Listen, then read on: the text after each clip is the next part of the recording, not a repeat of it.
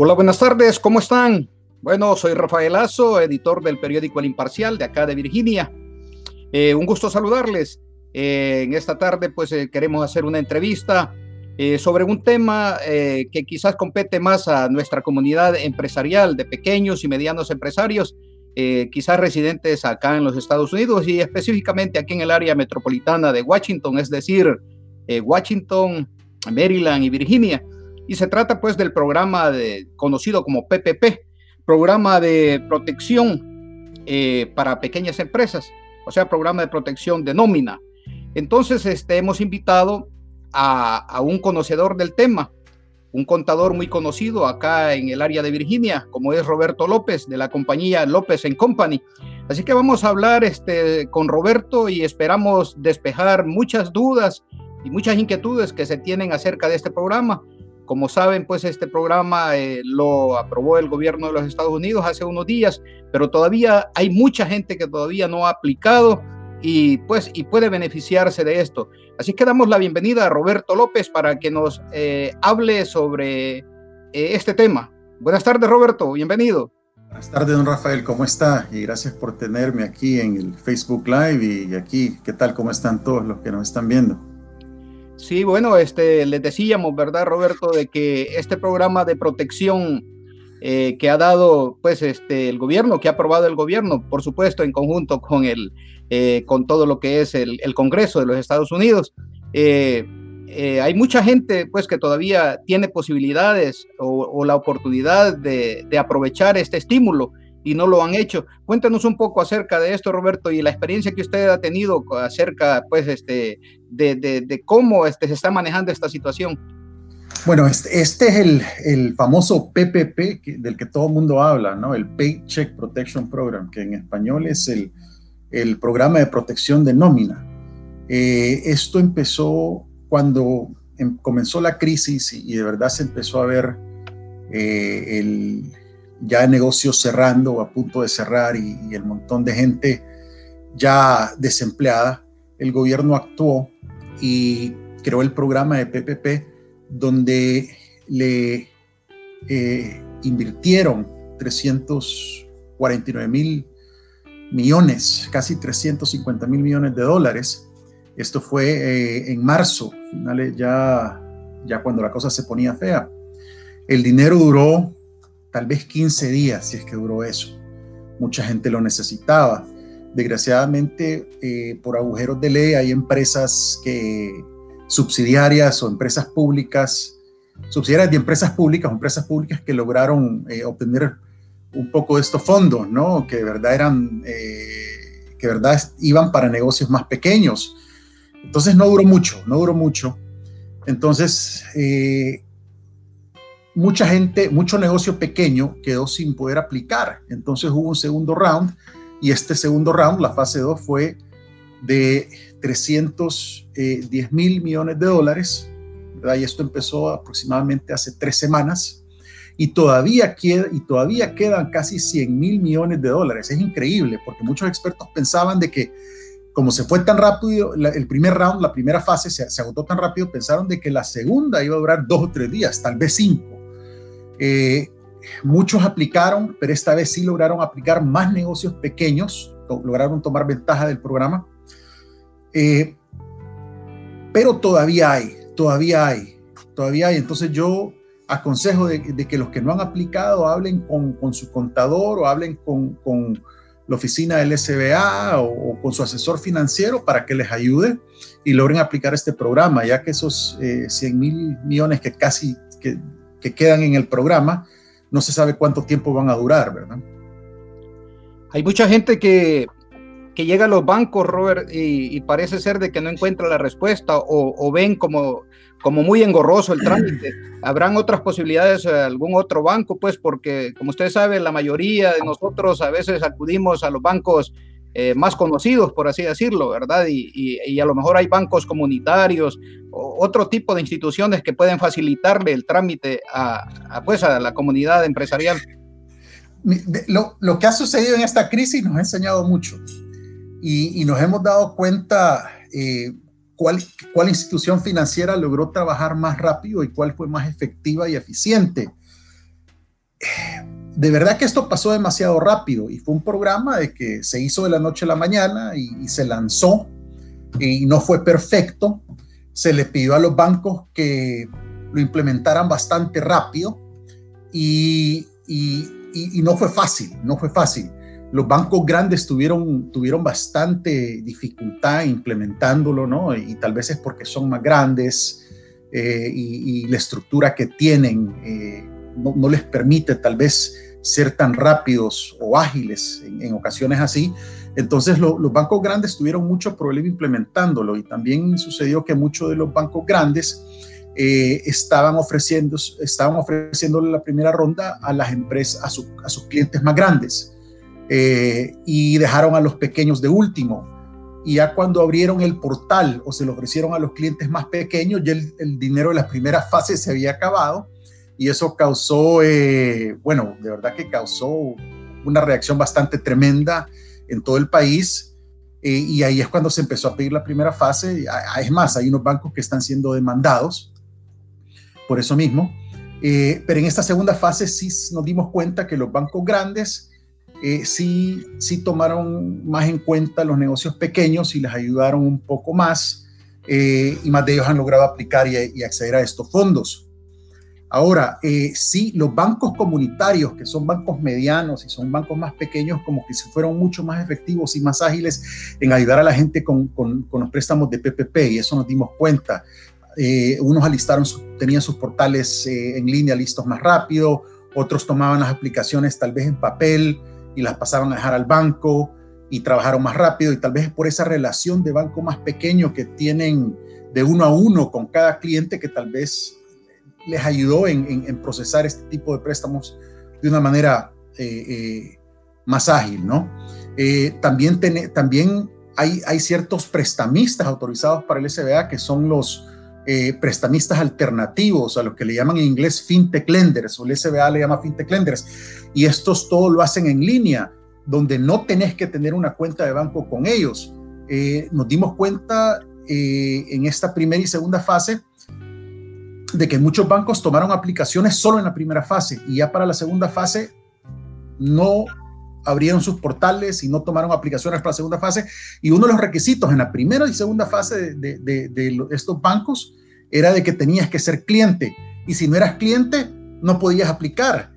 Y si eras cliente y cerraron eh, eh, las aplicaciones, cerraron el portal, te quedaste sin aplicar. Entonces mucha gente dijo, bueno, ¿qué sucede? ¿Dónde aplico? Entonces ahí es cuando la gente empezó a, moverse y averiguar y todos nos dimos cuenta que se podía aplicar en línea por, por medio de estos fintech lenders, ¿no? Que es, eh, uno de ellos es PayPal, otro de ellos es Bluevine, tenés Cabbage, y estos de verdad que han, han sido muy eficientes y, no tenés que ser regularmente cliente de ellos para que lo hagan, es una aplicación en línea, eh, en, su portal electrónico, es bastante ligera y, y en la experiencia hemos visto de que estos bancos fueron más rápidos procesando la aplicación del, préstamo y haciéndole llegar el dinero del préstamo al cliente, fueron mucho más rápidos que los bancos gigantescos y medianos. En ocasión, nosotros vimos hay veces que clientes tenían el dinero en dos, tres, cinco días, algo increíble. Ahorita tenemos bancos que llevan cuatro o cinco semanas o hasta más, casi ocho, y la gente todavía no ha recibido el dinero y todavía están procesando la aplicación. Es increíble, pero como que si estos, estos prestamistas alternativos por medio de la tecnología han logrado ser mucho más eficientes y segundo, los bancos pequeños eh, comunitarios o los bancos medianos comunitarios. Algunos, este, Roberto, piensan que, que este dinero solo va para empresarios bien establecidos, pero parece ser que también pueden este, acceder gente como, eh, bueno, ya muchos lo han dicho, pero no es malo repetirlo, gente que trabaja, por ejemplo, manejando un carro como Uber o algunas eh, eh, quisiéramos escuchar tal vez eh, quiénes son esas personas que pueden aplicar y los requisitos que necesitan. Bueno, verdad que sí, es que todavía hay dinero, entonces hay que aprovecharlos. Yo aconsejo a los que no lo han hecho que averigüen y apliquen lo antes posible. Lo que sucede es esto. En la definición del SBA para este programa de negocio pequeño es 500 empleados o menos. Puede ser cualquier tipo de entidad, digo, legal. Puede ser corporación convencional, corporación S, LLC, sociedad, self-employed, sole proprietor que regularmente los, los últimos estos, el self-employed o sole proprietor, son como los micro, eh, los micro pequeños negocios, los empresarios más pequeños, que, que, son un poco más informales, que no están incorporados o organizados de una manera legal, que, mucha, que le decimos, en nuestros países le, decimos servicio profesional, que reciben pago como servicio profesional, ¿no? Eh, estos también califican. Eh, también califican los, eh, las personas que, que, que, manejan Uber o manejan Lyft, todo esto, todos estos negocios de lo que son, de lo, de lo, que es el shared economy, también califican. Entonces, esto no está hecho solo para las empresas de 500 empleados o menos, pero está hecho también para, lo, para los empresarios donde, donde sos el único empleado y, solo sos vos. Entonces, puedes aplicar y hay una fórmula. La fórmula para aplicar es el payroll el, payroll promedio de los últimos 12 meses, o sea, de, regularmente de febrero 15 de 2020 hacia atrás, eh, regularmente la gente lo que toma es el payroll de los 12 meses del 2019, tomas el payroll promedio mensual, lo, lo multiplicas por 2.5 y eso, y eso es, y esa es la cantidad del préstamo que te dan. En el caso que, en el caso que, tú, que no haya payroll W2 y seas self-employed unipersonal, Schedule C, sole proprietor, eh, agarras tu compensación neta de tu Schedule C, de tu tax de la 1040 que está en el Schedule C, eh, hasta 100 mil, ¿verdad? No puede, no puede ser más de 100 mil, si es menos es menos, pero el CAP es 100 mil, y divides eso entre 12 por 2.5 y esa es la cantidad del préstamo que te dan. Entonces, esto está hecho para todos. Ahorita en la práctica, bueno, nosotros hemos ayudado a muchos negocios y hemos visto, en la práctica hemos tenido clientes que han recibido de mil dólares, eh, mil dólares por el PPP, ¿verdad? Suena poco, pero, pero, pero ayuda. ayuda. Y tenemos clientes que han recibido un millón de dólares. Entonces, porque nuestros clientes es la comunidad. Entonces tenemos clientes de todos tamaños. Y, al que le llegó mil le ayudó mucho y al que le llegó un millón de dólares le está ayudando bastante porque está logrando mantener la planilla eh, y está evitando de que esta gente se vaya al desempleo, ¿no? Porque también es esa otra carga para el gobierno y los estados. Sí, este, bueno, Robert, antes de, decirle a, los que nos están viendo o nos puedan ver posteriormente pues a este video en vivo, eh, que pueden mandar algunas respuestas, algunas preguntas y con gusto creo que usted le respondería ahí, ¿verdad? O cualquiera pues este, que tenga la oportunidad. Así es que eh, queda abierto ahí pues para que ustedes hagan sus preguntas en este momento que estamos en vivo o posteriormente, como decíamos, este, ahí está saliendo el, también el teléfono de, la oficina de Roberto López. Eh, pues eh, que con, con, gusto este, les atenderá pues en cualquier duda. Este, también, Robert, es, es importante decirle que esto es eh, bondadoso porque al parecer se puede perdonar esta deuda o, o, realmente el interés es tan bajo, pues, ¿verdad? De que, que, que, hay que aprovecharlo. Bueno, esto puede ser condonada, puede ser perdonada, ¿no? Es, eso es lo atractivo de este préstamo, porque han habido, ahorita con la crisis eh, el, gobierno se movió rápido, como digo, la, reacción, la, reacción no fue perfecta porque no había suficiente tiempo, eh, en mi opinión, pero, pero ha ayudado muchísimo y el dinero ha llegado a muchas empresas. Y de verdad la crisis, siento, siento yo de que, que la crisis no le hemos sentido tan tremenda porque eh, se respondió rápido, el dinero ha estado llegando a estas empresas que lo necesitan o los paquetes de estímulo económico han estado llegando a la gente desempleada. Entonces esto ha ayudado a que, a que, a que, a que, la, que la, crisis no se, sienta tan tremenda como, como fue hace, hace 12, 13 años en el 2008, ¿no? 2008, 2007, eh, que fue la última crisis económica. Si, si, si, si, si estos paquetes de estímulo económico no hubiesen sido aprobados, de verdad que yo pienso de que estuviésemos en otra situación y estuviéramos peleando por recursos, hubiera más gente desempleada en la calle, eh, ya que hemos llegado a 36 millones de desempleados, a más del 15 al 15% de desempleo, figuras que, ya no, no, se habían visto desde la Gran Depresión. Entonces sí, el dinero ha ayudado mucho. Y, y, y, no solo ha sido un programa, ha sido el, el, el, PPP y ha sido también el programa de, lo que es el IDL, EIDL o EIDL, que es Disaster Loans, donde esos préstamos eh, se aplicaba directamente con el SBA por medio de su sitio web y te daban un préstamo de acuerdo al cash flow de la empresa y te podían prestar hasta 30 años al 3.75%, ¿no? Para empresas con fines de lucro, sin fines de lucro 2.75%, eh, y te podían prestar hasta, hasta 2 millones de dólares. Ese dinero se fue bastante rápido porque no, no había mucho en ese, en ese programa. Se reabasteció con el segundo estímulo, con el segundo estímulo económico, donde se le metió 60 mil millones de dólares, pero había quedado, habían quedado tantas aplicaciones sin procesar del primer round, de la primera fase, que los 60 mil millones que entraron para la segunda se utilizaron y se siguen utilizando para terminar de procesar las aplicaciones del primer round y, ahora que ya casi todo es, ya, y ahora que, las aplicaciones de, casi todas las aplicaciones de la primera fase de, de, de, IDOLS, de Disaster Loans, están ya casi procesadas y ya, que casi todo el mundo recibe el dinero, eh, lo han abierto de nuevo, pero lo han abierto solo para negocios eh, de la agricultura, lo que le llaman agribusiness, ¿no? Eh, para los agricultores, y están, les están dando oportunidad que ellos apliquen con el dinero que queda. Y yo pienso de que si quedan todavía fondos, ahí es donde lo van a abrir, después que, aplique el agribusiness, eh, los agricultores lo van a abrir para el resto de los negocios. Aunque yo creo de que deberían de abrirlo para los restaurantes y para lo que es el negocio de retail, no para las tiendas y para los salones de belleza que, que forzosamente tuvieron que cerrar y siento yo que son los que más lo necesitan.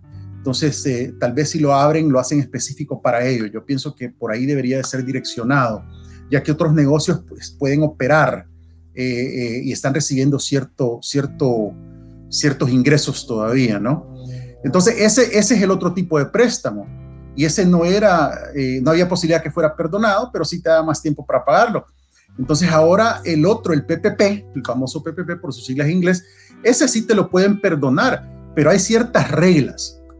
Y yo sí siento que son muy estrictas y tal vez porque son un poco estrictas y en tiempo de la crisis de verdad que no puede ser tan estricto porque los negocios necesitan la plata simplemente para pagar sus gastos, ya sea sus gastos de operación, ya sea renta, ya sea para pagarle un proveedor, eh, eh, eh, inventario que compraste o suministro que compraste o para pagar payroll o para pagar esto. O sea, el dinero se ocupa, entonces no debería haber tanta restricción y tal vez por eso es que todavía hay casi 100 mil millones en el, en el programa de PPP.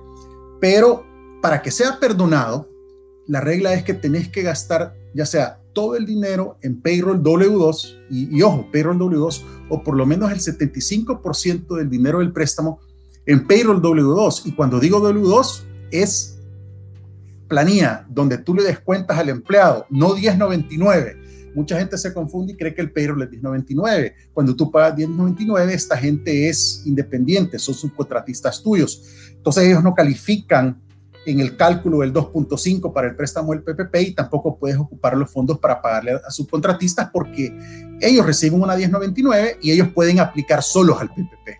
Entonces, eh, eh, tras esa lógica, el gobierno no te permite pagarle a ellos y ellos pueden aplicar solos. Entonces, si ocupas el dinero para payroll, ya sea 100%, por lo menos el 75%, el préstamo puede ser perdonado y te, permite, te permiten ocupar el 25% o menos para, otro gas, para otros costos de operación, que es, que es la renta, pero hablo de renta del negocio. Eh, esto puede ser renta de bienes raíces, ya sea de oficina, de bodega, de, de, eh, la yarda, como, como, como decimos en la construcción. Eh, pero tiene que haber un contrato de arrendamiento firmado ya sea antes de febrero 15 del, 2000, del 2020 para calificar. Eh, también puedes pagar los intereses de préstamos, pero no son todos los préstamos, son préstamos de bienes raíces, préstamos de autos o préstamos de equipos y solo los intereses no te permiten pagar el principal. El principal lo tenés que pagar de otra cuenta y los intereses los pagas de los fondos del PPP también te permiten pagar utilidades y dentro, dentro de esas, esas son utilidades del negocio, o sea, no de la casa, y, tienen que estar a nombre del negocio. Son todas las, utilidades, el agua, la luz, el, gas, te permite los teléfonos, el internet, eh, eh, los celulares pueden calificar también, pero tiene que ser bajo la empresa, los contratos y los biles a nombre de la empresa. Y hay un agujero de ley ahí donde te permite pagar la gasolina si es que eres self-employed y, eh, y, haces tus taxes en el Schedule C, te permite pagar el costo de la gasolina, pero solo es si tú declaras el costo actual en el Schedule C de la 1040 como self-employed. Eh, eh, pero, y si tú tomas miaje, no te deja, no te deja. Tienes que tomar lo que es el actual cost, la depreciación, más los gastos de auto, que sería la gasolina, y, otro, y otro gasto, otros costos actuales, que, que es el seguro, el, el, seguro del auto, el parqueo, la reparación, el mantenimiento. Esos son, esos son los costos actuales pero con el PPP te permite solo pagar el, el, costo de gasolina si eres Schedule C, los otros no califican, hay que tener mucho cuidado. Y como les digo, tenés que tomar costo actual y no millaje. Es, un, es ahí un, una, un, una ayudita que le han dado al, pequeño empresario que declara así, ¿no? Sí, este, bueno, para los que se acaban de eh, quizás enlazar con este programa, estamos hablando con Roberto López sobre el tema del PPP ya decíamos que es el programa de ayuda del gobierno para las pequeñas y medianas empresas. Así es que eh, entiendo, Roberto, que con todo esto, eh, bueno, también hacer el llamado a las personas de nuevo, ¿verdad? Las que están viendo para que si quieren hacer sus preguntas en este momento, pues que las hagan, que es pues con un experto. Pero le decía, Roberto, que entonces, este, definitivamente, eh, alguien que no tenga, que no haga payroll, no, no, no puede gozar de este beneficio o sea, si, si los empleados, si a tus empleados no les pagas en W2, no los puedes incluir en el cálculo. Los empleados tienen que estar en W2, no pueden estar en 1099. Si están en 1099 son subcontratistas y ellos tienen que aplicar ellos solos. Pero digamos, a alguien que no tiene payroll y, y, y, es una LLC que es sole proprietor, self-employed y declaren Schedule C, o alguien que es una LLC, que es una sociedad, una partnership, forma 1065 y que no tiene empleados, puede aplicar porque ellos pagan, porque elos pagan el, self-employment tax, tienen self-employment income, que, que, son los ingresos y el impuesto eh, por, por trabajar por cuenta propia, ¿no? que es el 15.3% de lo que tú ganas, el, el, FICA. Si tú tienes ese tipo de ingresos y no tienes empleados, puede aplicar y tus ingresos personales califican para el PPP y solo puedes meter el cálculo de tus ingresos personales netos hasta 100 mil dólares en el cálculo de PPP. No, no puedes meter otra cosa. Ahora, si tú tienes empleados, le sumas los empleados W2, no la gente que está en 1099. En ese caso, entonces sí pueden aplicar, los, pequeños empresarios pueden aplicar, la gente que recibe 1099 puede aplicar, los drivers de Uber y Lyft que reciben 1099 pueden aplicar también y reciben, pero todo está basado en el neto, en lo que en el, en el take home, en lo que tú, en la cantidad donde se calcula el impuesto a pagar en tu forma 1040 del schedule, del, que viene del Schedule C. ¿verdad? Ese es el cálculo que tienes que agarrar. Y es más, cuando aplicas y los bancos te piden copia de la 1040 con el Schedule C o de la forma 1065 para los, self, los que pagan self-employed, los que no tienen W2, para ver si de verdad estás haciendo el cálculo correctamente de acuerdo a, tus ingresos eh, eh, de self-employment de tu declaración de impuestos. Nos pregunta aquí Yolanda Martínez si se necesita que el negocio esté registrado. No, no, no. Esto puede ser un negocio informal con tal de que tengas tu, número de social, eh, eh, eh, no, no, tiene que estar incorporado como corporación o LLC. Puede ser una, una sociedad, una partnership forma 1065 que no esté incorporada, donde son dos socios o más y pueden aplicar. Puede ser una persona self-employed que no esté incorporada y puede aplicar. No es necesario que estés incorporado formalmente bueno, no sé si nos vamos a salir del tema, pero eh, las iglesias este, pueden calificar a esto o, cómo está ese tema de las iglesias. Hay mucha, mucho eh, líder este, religioso eh, latino aquí en nuestra área y a lo mejor le interesa este tema, Roberto. Sí, las iglesias pueden, pero tienen que, tienen que, tienen que tener el 501C3 exemption del IRS, tienen que estar registradas como, como non-profit, como organización sin fin de lucro ante el IRS y y, los pastores tienen que, y los empleados tienen que estar recibiendo el formulario W2 para incluirlo en el cálculo del promedio mensual por 2.5. Entonces sí pueden aplicar. En este mismo programa. En este mismo programa, correcto. correcto, pueden aplicar. Ah, y algo que quiero agregar también, que, o sea, si tú sigues estos, regla, estos eh, reglamentos del gobierno, donde eh, gastas, inviertes el dinero, gastas el dinero en el payroll W2, 75% o más, y el 25% o menos en, los gastos que hemos hablado, no renta, eh, intereses de hipoteca, ya sea de, cas de, de, bienes raíces, auto eh, o equipo y utilidades del negocio, entonces te lo perdonan completamente. Quiere decir que no lo tienes que pagar. Pero digamos que por alguna manera tú no calificas para un perdón, para un perdón completo o parcial. Entonces, seis meses después del día que recibiste el préstamo, te lo empiezan a cobrar, eh, te dan dos años para pagarlo al 1% de interés, ¿verdad? Entonces, eh, igual se convierte en un préstamo a intereses bajos y el préstamo lo puedes refinanciar también. O sea que ahí depende, ahí depende si, si, si, si lo logras hacer para poder amortiguarlo un poco más con más años.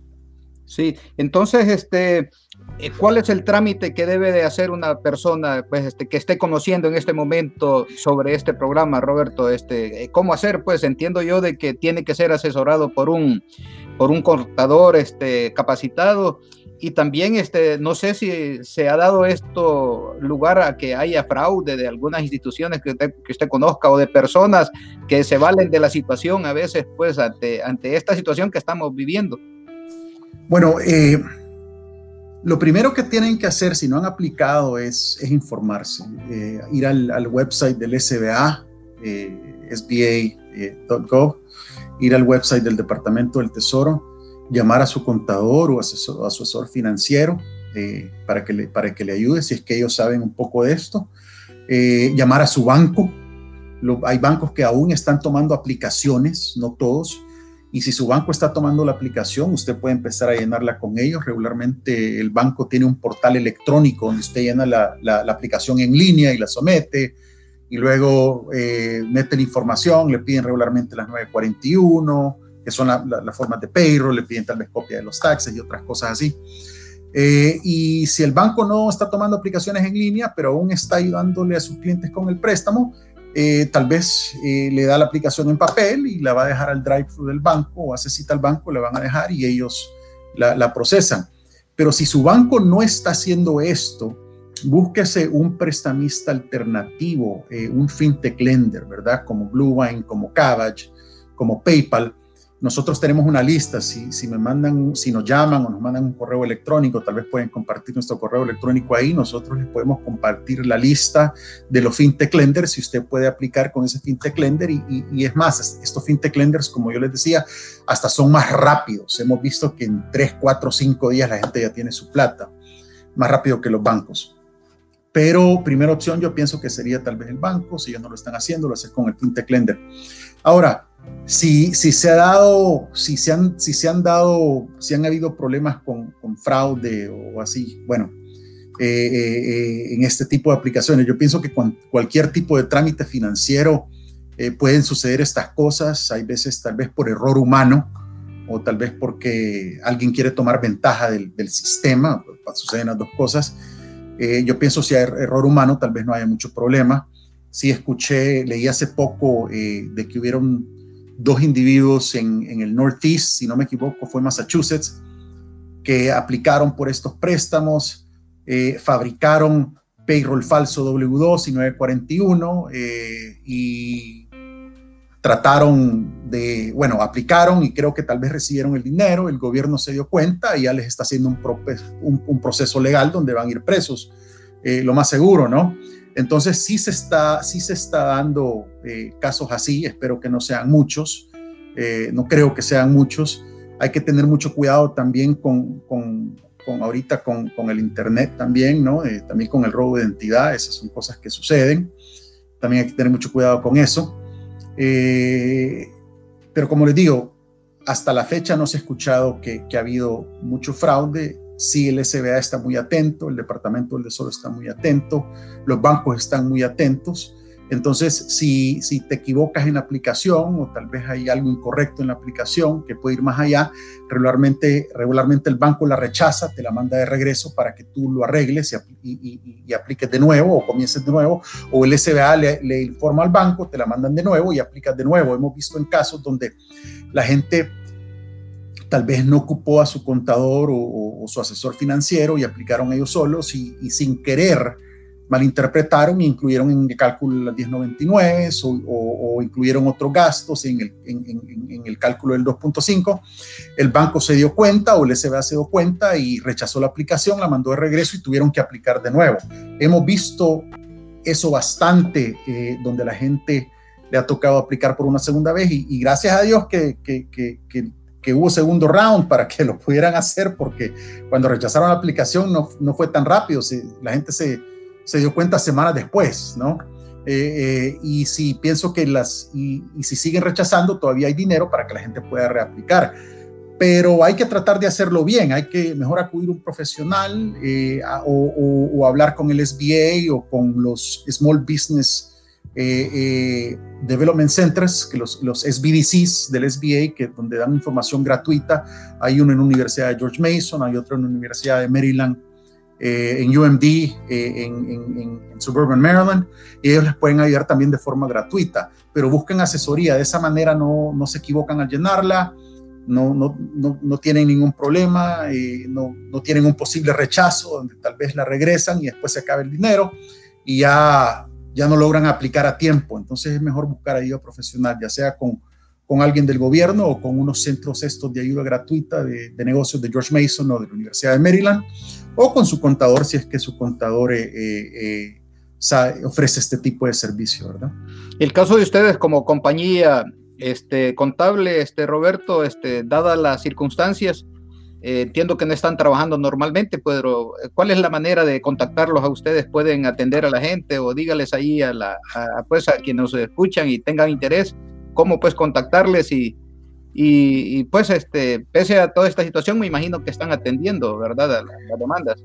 Mira, así ha sido, de verdad que esto, estos son tiempos nuevos, eh, sin precedente, eh, totalmente diferente a la, crisis económica anterior, ¿no? Donde, donde, donde el sistema económico eh, cayó, pero, pero tal vez porque hubieron ciertos abusos dentro del mismo sistema, ¿no? Donde, donde era una burbuja y la burbuja explotó. Eh, aquí no, aquí estamos nosotros, eh, el sistema económico está bajo ataque, bajo ataque de un virus, ya sea este natural o, creado por el hombre, pero está bajo ataque de un virus y el virus nos lleva ventaja y cuando nosotros creemos que ya le vamos ganando, el virus de verdad va mucho más adelante. Entonces, lo que estamos haciendo es reaccionando y reaccionando de la manera que podemos para salir adelante, ¿no? Salir adelante con nuestros negocios, con nuestras familias y, no es perfecto, pero estamos tratando. Y esto le está pasando al gobierno, le está pasando a todas las empresas, le está pasando a todo el mundo en sus hogares. Eh, y, así, y, así, nos ha tocado, hemos tenido que, ver de qué manera nosotros eh, eh, seguimos los, los lineamientos para proteger a, de, las agencias de Ministerio de Salud del Estado, del gobierno federal, para proteger a, nuestros, a nuestro equipo de trabajo, a nuestros clientes, a nuestras familias, eh, ya que lo que estamos tratando de hacer es, es evitar un contagio ¿no? y que la cosa se ponga peor. Entonces, si estamos abiertos, tenemos mucho personal, tenemos, tenemos personal trabajando en oficina eh, eh, y estamos cumpliendo las políticas de distanciamiento, ¿no? Eh, tenemos personal trabajando también remoto de casa. Eh, no estamos viendo clientes, estamos haciendo todo por teléfono, correo electrónico, por nuestro portal de clientes, eh, por videollamada. Le, pedimos a la gente que nos envíe todo de manera digital, si es posible, para hacerle los impuestos o, para, para, para poder avanzar su contabilidad. Y, si, vienen a la oficina, que tal vez solo sea para venir a dejar un documento donde no hay contacto, lo dejan en una mesa y, nosotros lo recogemos, o vienen tal vez a recoger un documento porque no, o cheque de payroll porque de verdad eh, eh, lo tuvieron que hacer, ¿no? Y, por X motivo tal vez no tienen, no, le estamos haciendo el payroll por direct deposit. Entonces, entonces estamos evitando ese contacto para proteger a nuestros clientes, proteger a nuestro equipo de trabajo de la, de la mejor manera que podemos. Entonces nos hemos convertido en estos últimos dos meses en una, en una firma eh, contable virtual, eh, tratando de ocupar todos los avances tecnológicos que hay hoy en día para, para poder salir adelante, ¿no? Entonces yo pienso de que quien va a sobrevivir, quien va a sobrevivir esta crisis son los negocios que de verdad eh, eh, se acomodan a este cambio en este nuevo tiempo, ¿verdad? No los grandes, sino los que se acomodan y saben cambiar y los que son más ágiles eh, para poder trabajar en estas, bajo estas, bajo estas nuevas circunstancias, ¿no? Y es lo que estamos haciendo nosotros. Bueno, este, a, nos están, a quienes nos están escuchando o viendo, eh, decirles que estamos hablando aquí con Roberto López, pues quienes eh, recién se han incorporado. Eh, y, pues este, vamos a hacer una pausa sobre este tema. pues nada más diciéndoles de que está abierto pues para que ustedes puedan hacer alguna pregunta, pero porque vamos a hablar sobre un tema bien particular para quienes residimos en el condado de Prince William, porque Roberto López está formando parte de, un comité de reactivación económica para las pequeñas empresas de Prince William. ¿verdad? Entonces es muy interesante eh, escuchar eso, pero quisiera que en este quizás eh, intermedio, eh, Roberto nos hable un poquito sobre su background, pues sobre su historia, quizás eh, así en, forma breve contarnos eh, quién es Roberto López, de dónde viene y cómo ha llegado pues hasta, porque Roberto López, entre otras, es el vicepresidente de la Cámara Salvadoreña de Comercio, entonces es un orgullo para los salvadoreños ¿verdad? Este, tener a, un joven empresario y, y, bueno, de acá de Prince William y, entre otras, ¿verdad? Entonces él nos va a hablar sobre eso. Roberto, háblenos entonces sobre eh, un poco sobre su biografía. Bueno, yo eh, soy salvadoreño de nacimiento, 100%.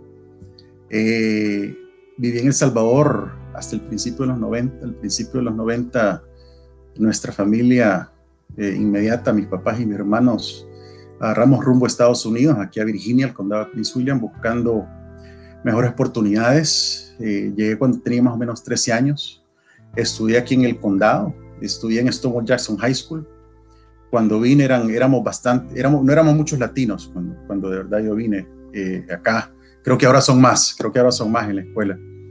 Eh, y, bueno, yo siempre he trabajado, desde que tengo 15 años siempre he trabajado, trabajé, desde que, desde que he podido trabajar he trabajado y eh, y estudiado. Eh, eh, trabajé en restaurantes cuando estaba bastante joven. luego ya entré a la universidad, estudié contabilidad en la Universidad de Virginia. A la misma vez trabajaba en el despacho contable familiar, que es el que ahora que es el que ahora yo opero, López y compañía. hace, unos, hace, hace más o menos tres años me invitaron a ser parte de la Junta Directiva de la Cámara de Comercio, donde ahora, Cámara de Comercio Salvadoreña Americana, donde ahora soy vicepresidente. Eh, es, es, un puesto a honorem que, que de verdad lo, lo, hago con mucho orgullo. Eh, eh, y, y, de verdad, y bueno, y hace poco recibí una llamada del condado, de oficiales del condado de Prince William, donde me invitaron a ser parte de, la, de, de una junta directiva de colaboradores para el, plan de, del, para el plan de rescate económico o de reactivación económica del condado, donde eh, convocaron a más o menos 50 empresarios. Y, bueno, uno de esos fui yo y ya estamos trabajando en el plan de reactivación económica del condado. Y esto es bueno, pienso yo, porque ahora sí ya vemos un par de latinos en, este grupo. Eh, y tenemos varias ideas, tenemos varias ideas, porque de verdad queremos que nuestra, que nuestra comunidad no se quede atrás. Y si van a haber programas eh, de préstamos o, o de grants, y, o de ayuda para, para, nuestra comunidad y empresarios, que, que, nuestra comunidad tome ventaja de ellos. Este, sí, eh, hay varias eh, representaciones. Está, eh, entiendo de que hay dos o tres este, salvadoreños o latinos ahí dentro de, la, dentro de este grupo, Roberto. Sí, sí, hay, hay, hay más latinos, hay más latinos en el grupo. ¿Cómo, cómo sea, en, ¿Cuál es la cantidad de negocios que ha detectado, negocios latinos que, ¿Será el 100% o hay algún sectorcito pequeño que realmente no ha sufrido esta, esta situación de esta pandemia? Bueno, yo pienso que todos lo han sufrido eh, y tal vez los que no lo han sufrido todavía le, lo, van a sentirlo en un futuro. Hay muchos, hay, hay muchos negocios que están en el sector de construcción comercial donde los contratos ya se habían comenzado y como esos contratos habían comenzado antes de la pandemia, todavía siguen en pie y esas empresas por el momento están bien, pero ¿qué sucede con los contratos de construcción comercial post pandemia, eh, post, la, post la crisis del COVID-19? Eh, eventualmente, si esto se prolonga bastante, eh, obvio que, que, la cantidad de contratos va a ser mucho menos y las constructoras comerciales también van a empezar a tener muchos problemas económicos. Entonces, de momento ellos son los que se han visto de que no han tenido mucho problema eh, económico, pero, pero los constructores eh, residenciales, los de home improvement, ¿no? Ellos sí, porque la gente ahorita como que se está siendo muy, está siendo muy conservadora con, con sus ingresos, con, con, las reservas que tienen, no quieren gastarlas y también no quieren dejar que, no quieren que, que gente entre a sus casas por un posible contagio del virus. Entonces cancelaron muchos de esos contratos de home improvement, de, de remodelación de sus casas, y estas empresas se han visto bastante afectadas. Eh, me he dado cuenta que el, sector de retail y restaurantero, ¿no?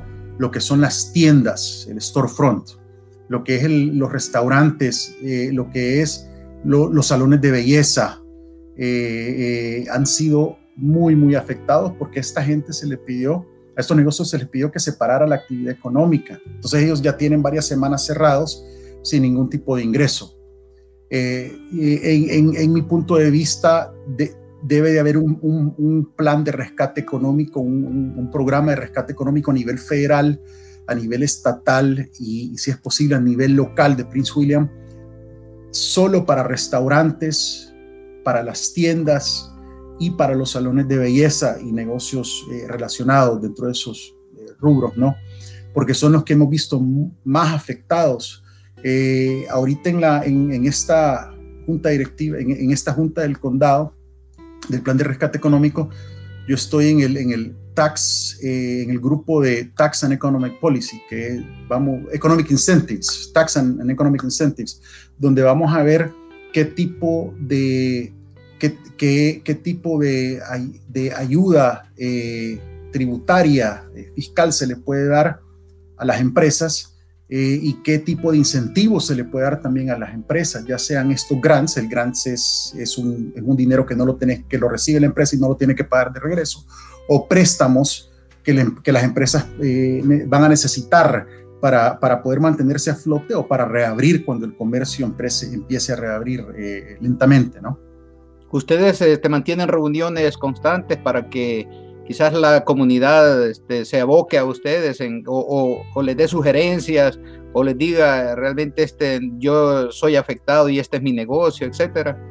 Ahorita acaba de empezar, eh, yo pienso que tal vez en un futuro, eh, pero acaba de empezar y, ya se están viendo reuniones semanales, pienso que, que de ahí va a haber más contacto con la comunidad. Eh, en lo personal yo tengo bastante contacto con la comunidad, no, no, solo como vicepresidente de la Cámara de Comercio, pero también en, mi negocio contable. Entonces, eh, esas, esas conversaciones que tengo con, con, la comunidad son las que yo eh, traigo a, a, la mesa y expongo a, a, los miembros de este grupo de rescate económico, ¿no? para, que lo, para, para que las tomemos en cuenta y así ayudemos a los negocios del condado de Prince William. Bueno, aprovechamos a saludar a Hugo Hernández, creo que usted lo conoce también, que nos está viendo. Sí, sí, claro, a Hugo. A Hugo, ¿verdad? amigo. Sí, este, tal vez, eh, eh, Robert, eh, ya que usted está bien compenetrado de esta situación de los impuestos, la declaración de los taxes quedó, nos estamos saliendo ya de los temas que, principales, pero la declaración de los taxes quedó, por así decir, quizás a ¿verdad? Y entonces, ¿cómo está eso? Cuéntenos para que la gente, pues, este, que no ha hecho sus taxes todavía y, y pues, este, para, para que esté pendiente, ¿no? Bueno, eh, ahorita eh, fue algo sin precedente. De verdad que esta crisis ha sido bastante tremenda y nunca en la historia se había cambiado, no extendido, cambiado la fecha de impuestos, alargado la fecha de impuestos sin cobrar multa de intereses. Y esta vez el, presidente y el gobierno eh, cambió la fecha a julio 15. Al principio no la querían cambiar, solo querían hacer una extensión, pero igual te iban a cobrar ciertos intereses y para mí eso no, no, no, no era, no tenía sentido porque lo menos que la gente estaba pensando en, marzo y abril era, era hacer sus taxes, eh, más si les tocaba pagar. Es más, o sea, mucha gente a la que le toca pagar no los ha hecho porque eh, ahorita están viendo cómo pueden ocupar cualquier reserva para mantener sus negocios a flote eh, y, sus, y sus hogares a flote. y no están pensando en usar, ocupar ese dinero para pagarle a la ARS. Entonces, gracias a Dios la fecha la cambiaron a julio 15 y esta fecha de julio 15 es libre de intereses y de multas. Quiere decir que si tienes que hacer tus taxes de la, eh, personales, los haces hasta julio 15 y no pagas multa de intereses. Esto es algo que nunca se había visto. Entonces mucha gente, si no los ha hecho, no deben de apresurarse, eh, pueden tomarse el tiempo y tienen hasta esa fecha. Eh, después de julio 15 sí te empiezan a cobrar multa de intereses entonces, eh, yo recomiendo de que hagan una extensión si es que no creen que van a tener su tax personal listo para julio 15. Ahora, se, habla, se sigue hablando ¿no? Eh, sobre, sobre este tema y, se cree que si esta crisis se prolonga, y bueno, y mientras se reabre el comercio, puede haber que haya una segunda ola de contagios. Y si esta es bastante tremenda, eh, puede hacer de que cambien la fecha de nuevo hasta octubre 15 para los taxes personales y otros, y también impuestos corporativos. Y esto es algo tampoco nunca visto porque estamos, se cambiaría por segunda vez la fecha hasta octubre 15 sin multa de intereses. Ahora, yo sí no creo que pase de, de, octubre 15 eh, cualquier cambio de fecha, pero si, si, si de verdad la cosa se pone eh, eh, eh, peor, o sea, peor de lo que pensamos, puede ser que sí, pero no creo que pase diciembre 31 2020 para hacer taxes, para hacer taxes 2019, porque entonces ya estuvieras entrando a otra temporada de impuestos para hacer del 2021 para hacer 2020 y eso crearía un gran relajo. Entonces ahí sí no creo que suceda. Entonces puede hacer que aún la, puede hacer que la cambien, solo no hay nada confirmado, pero se está hablando mucho de eso, pero de momento es julio 15 y es la fecha que tienen que, tomar en cuenta y hasta ese día no pagan multa de interés. Bueno, agradecer a Jorge Gómez también que nos está viendo, Roberto, el profesor Jorge Gómez, muy conocido aquí en el ámbito deportivo también. Saludos, dice para ambos. Es que saludos ahí al profesor Jorge Gómez. Saludos al profe. Sí, el profe, sí. sí, este, Muy conocido el profe. Eh, Robert, eh, ya se aprobó, eh, al menos el Congreso aprobó un segundo estímulo, pero este no es para las pequeñas empresas, sino que para todos, entiendo. no sé si conoce usted de eso y, qué posibilidades hay de que exista un segundo estímulo pues para, para las empresas, porque como usted ve, el dinero que han dado realmente eh, como yo he escuchado o he leído varios este, textos ahí, ¿verdad? Este, que la gente dice, está muy agradecida, todos estamos muy agradecidos, pero ya se acabó. y la situación sí, ¿cómo ve usted esta situación? Es que la, la, verdad es que, que, que, el, dinero se va rápido y el, gobierno central es el único que tiene la capacidad de, prácticamente imprimir dinero, ¿verdad? Los estados y las localidades no lo pueden hacer. Entonces, eh, y entonces eh, se espera que ellos eh, de alguna manera resuelvan y reaccionen rápido. Y lo han estado haciendo. No ha sido perfecto, pero lo han estado haciendo. Porque como les, decía al principio de, nuestro en vivo, es que si, si, si el dinero que, que el gobierno le ha dado a las empresas y a las familias, si no estuviese sido aprobado, estuviéramos casi tal vez en, una situación apocalíptica, ¿no? Peleándonos todos por recursos, porque esto es peor que la crisis anterior, ¿no? Donde ya tenemos 35, 36 millones de desempleados en el país. Entonces, estos estímulos ayudan mucho. Es más, este, este que aprobó el, Congreso todavía tiene que pasar al Senado y, después con el presidente. Eh, de verdad no es el segundo, es el tercero es el tercero. eh, pero es el segundo donde las familias e individuos van a recibir eh, cheques del, Departamento del Tesoro y IRS a nivel personal. La primera propuesta fue, fue el perdón, la primera fue el segundo estímulo, que fue el estímulo pasado, donde, donde le dieron a, a las familias, le daban 1.200 por persona, ¿verdad? Por contribuyente, esposo o esposa, por cada cónyuge y le daban 500 por cada dependiente o niño menor de 17 años, pero, pero ahí moría. Eh, cualquier dependiente arriba de 17 años no, no calificó y siempre sujeto a ciertos ingresos, ¿no? Si, si ganabas arriba de, eh, casado, si ganabas arriba de 198 mil ya no recibías nada, eh, soltero arriba de 99 mil no ganabas nada, tienes que ganar abajo de eso para poder recibir eh, cierta cantidad o las máximas cantidades. Entonces, esta segunda propuesta eh, es diferente. Esta es 1200, 1200 por adulto, ¿verdad? Hasta 6 mil dólares por familia, sin importar, sin importar eh, la edad de los dependientes, porque en la propuesta anterior los 500 y el dependiente, los 500 de cada dependiente, si, tenía si el dependiente tiene 17 años o más, no lo recibía y no lo recibieron. Entonces, esta es 1200 hasta 5 personas. Ejemplo, esposo, esposa, 1200 por dependiente sin importar edad, hasta 6000 dólares es bastante dinero, es bastante dinero y es dinero que se necesita porque hay mucha gente que está sufriendo ahorita, de verdad que esto está tremendo y, esto es lo, y paquetes así son los que ayudan a, que de verdad eh, eh, eh, el dinero circule y, que la economía se estimule, aunque la realidad es que, que, que endeudar al país, ya nos endeudamos, pero nos vamos a endeudar mucho más y de algún lugar se va a tener que pagar eso y, van a tener, vamos a tener que ser nosotros y generaciones a venir, ¿no? Porque el endeudamiento después de esto va a ser algo histórico, o sea, algo, algo nunca visto.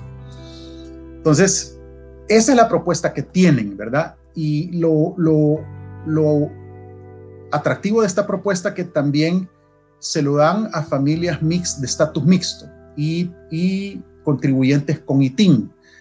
Eso, eh, eso, esto es bastante importante porque la propuesta anterior, si había una familia de estatus mixto, de estatus mixto donde, donde eh, uno de los cónyuges tenía social y otro ITIN, no recibían nada y, la única manera que recibían era si uno de los, de los cónyuges había servido en el año 2019 en, el ejército de Estados Unidos. Es la única, era, era la única excepción. De otra manera no recibías nada. Entonces, con, con esta, esta propuesta no discrimina a nadie, eh, familias de estatus mixto todas califican, contribuyentes con ITIN califican, todos los dependientes sin importar califican, entonces todo el mundo lo recibe, entonces son paquetes, es un paquete mucho más grande y pienso yo que más justo, porque la cantidad de impuestos que pagan nuestros hermanos eh, con ITIN, que, que muchos de ellos son empresarios también, es una cantidad bastante alta y hay veces que hay veces que nuestros los contribuyentes con Tax ID son hasta mejores contribuyentes que los ciudadanos americanos nacidos aquí. O sea, es increíble. Eh, entonces, de verdad era muy injusto dejarlo fuera. Esta sí la siento más justa, pero no se sabe si la van a aprobar. Todavía tiene que pasar al Senado, después tiene que pasar por el presidente. Eh, entonces, quién sabe, quién sabe. Nunca, eh, nunca, estas pasan, pasan, o sea, tienen que pasar todavía, ¿verdad? Como decía, por el Senado y el presidente, que al final tal vez no, no si la aprueban, no pasa intacta, tal vez le cambien algo.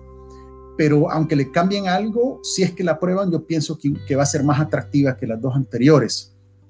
A la, es importante escuchar de, personas como usted, pues, sobre esto, pues, porque, sobre todo en esto del ITIN, porque me imagino que usted tiene mucha gente, mucho cliente que, que trabaja con ITIN y sabe de que sus declaraciones son, o su pago de impuestos es grande. Sí, sí, no. Eh, eh, hay algo que no discrimina en este país, ¿verdad? Que y uno, y, y, uno de esos son los impuestos así como hay ciertas garantías en la vida, ¿no? Una de las garantías es que, eventualmente te vas a morir, ¿verdad? Eh, y otra garantía es que, eh, que vas a pagar impuestos. O que vas a terminar auditado por una agencia fiscal, ¿verdad? Entonces, eh, todo mundo debe pagar impuestos en este país, ya sea, sea ciudadano nacido en Estados Unidos, sea residente, tenga permiso de trabajo como TPS o DACA, o, o, sea indocumentado, saca su tax ID y paga impuestos. Y el indocumentado a veces paga hasta más porque no califica para ciertos créditos fiscales. Entonces eh, se convierte hasta mejor contribuyente que el que, tiene seguro social o, es residente o ciudadano. Y, en, la práctica eh, he visto de que hay mucho, mucho empresario de mucho éxito eh, que tiene años o décadas de estar aquí que todavía no ha logrado arreglar su situación migratoria y tiene grandes empresas, porque no hay nada dentro de la ley de Estados Unidos que diga que un extranjero o una, o, una persona no ciudadana no pueda ser dueño de una, de una empresa. No hay nada que diga que no podés, ¿verdad? Si estás en Estados Unidos, si estás en Estados Unidos o seas extranjero, vos podés tener un negocio en Estados Unidos y pagar impuestos. La ley te lo permite, por eso es que este país también recoge mucho impuesto, ¿no?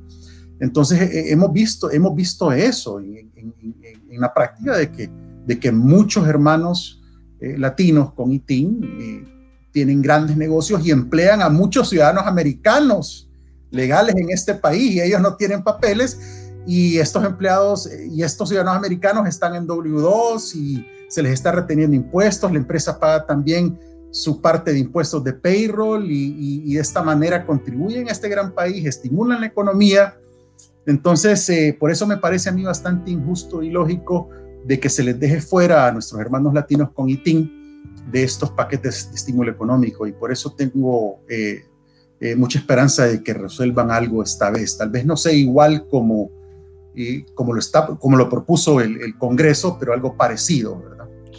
Bueno, decirle a, quienes nos están viendo, ¿verdad? Ya usted lo dijo, pero hay que subrayarlo de que este es un proceso, todavía falta que pase por el Senado y la firma final del presidente, pero eh, ¿qué posibilidades habrán según usted, su visión, este, Roberto?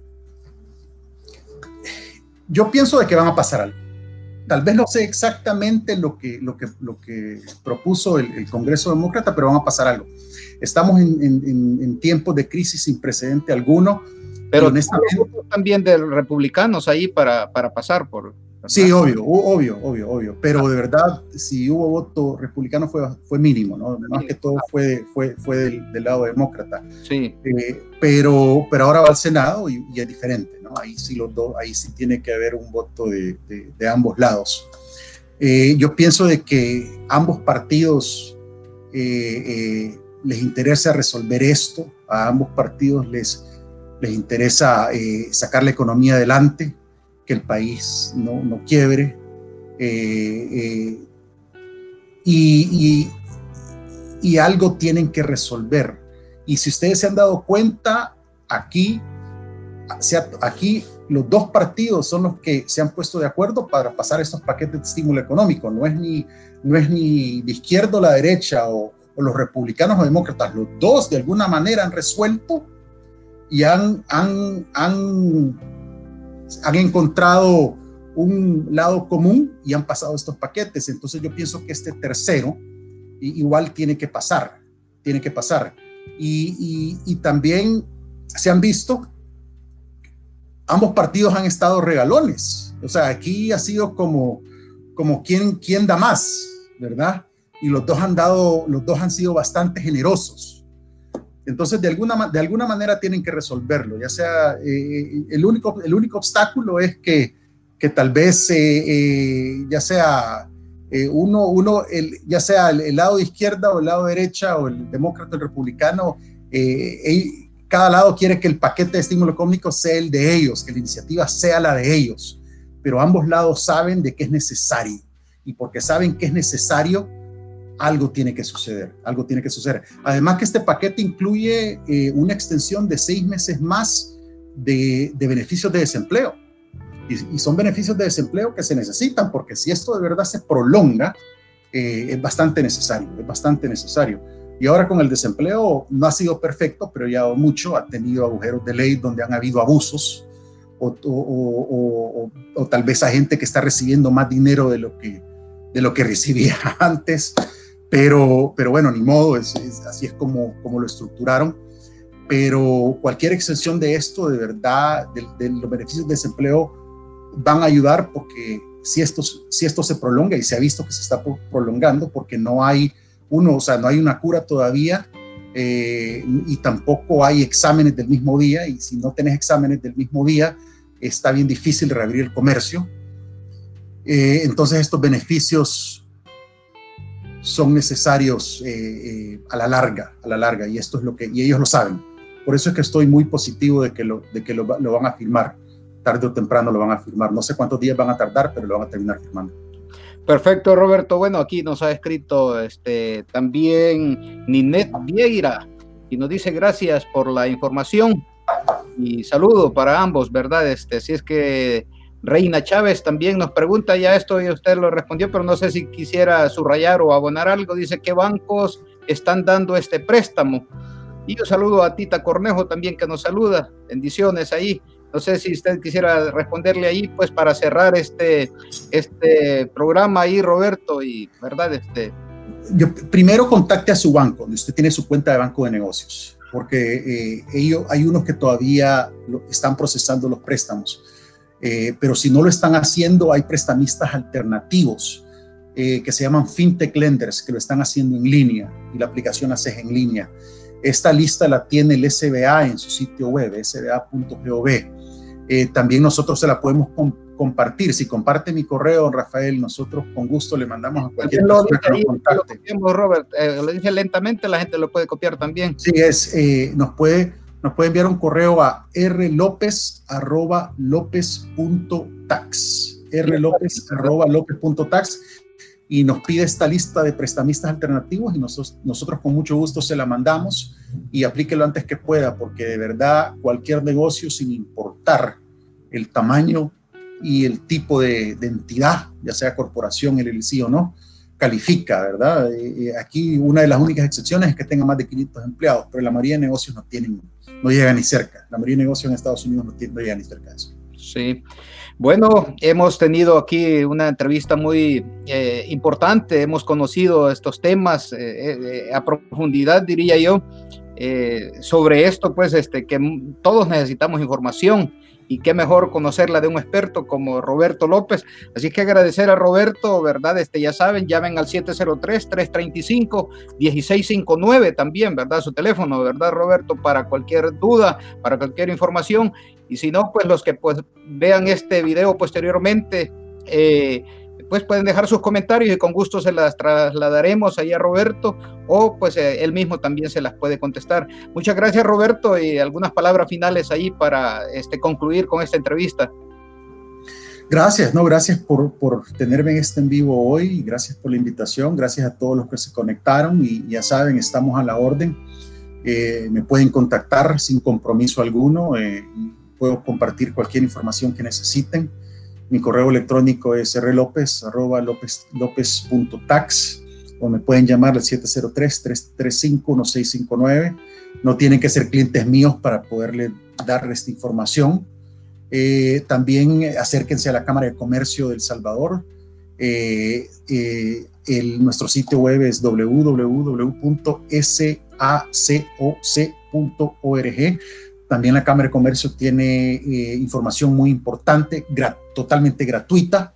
Eh, eh, si necesitan aclaración sobre préstamos del SBA o otro tipo de ayuda en estos tiempos de crisis, pueden acercarse a la Cámara de Comercio. También tenemos seminarios en línea, lo que se le llama webinars, sobre estos programas del SBE, del SBA, perdón, y, del gobierno y programas locales. Acérquense a la Cámara y, también va a ser un placer ayudarles. Muchas gracias Roberto y creo de que en, pues en, corto tiempo vamos a hacer algo especial sobre la Cámara de Comercio, ¿verdad? Para que nos explique sobre la afiliación, sobre todos esos proyectos que tiene la Cámara de Comercio y bueno, tantos temas que hay que hablar sobre, sobre esta organización. Sí, sí, será un placer, será un placer hacerlo. De verdad que, que ahorita en estos tiempos de crisis es, es, eh, cuando nuestra comunidad eh, necesita mantenerse informado y, de una manera gratuita o, a bajo costo y es lo que la Cámara hace, ¿no? Con este, con este tipo de programas que nosotros ofrecemos, más que todo para de educación a los empresarios en estos tiempos difíciles. Muchas gracias Roberto y gracias, a todos los que se enlazaron y, bueno, este, siempre pues estar pendiente de, de, estos temas que vamos a estar desarrollando y, bueno, sus palabras finales Roberto, gracias a todos. Bueno, gracias a todos y, espero, espero eh, eh, seguirlos viendo. No va a ser la última vez que, queremos un en vivo. Y eh, bueno, les, deseo lo mejor. Cuídense, cuiden a su familia. es, este, este virus es real, ¿verdad? Y, que Dios los bendiga, que Dios los bendiga. Y no pierdan la fe, que, que vamos a salir de esto. Juntos vamos a salir de estos. Amén. Quédense en casa. Sí, quédense en casa cuando pueden, quédense en casa cuando pueden y, de verdad solo salgan cuando sea necesario. Es, la recomendación que tengo. Esto es real. Ok, muchas gracias. Gracias. gracias.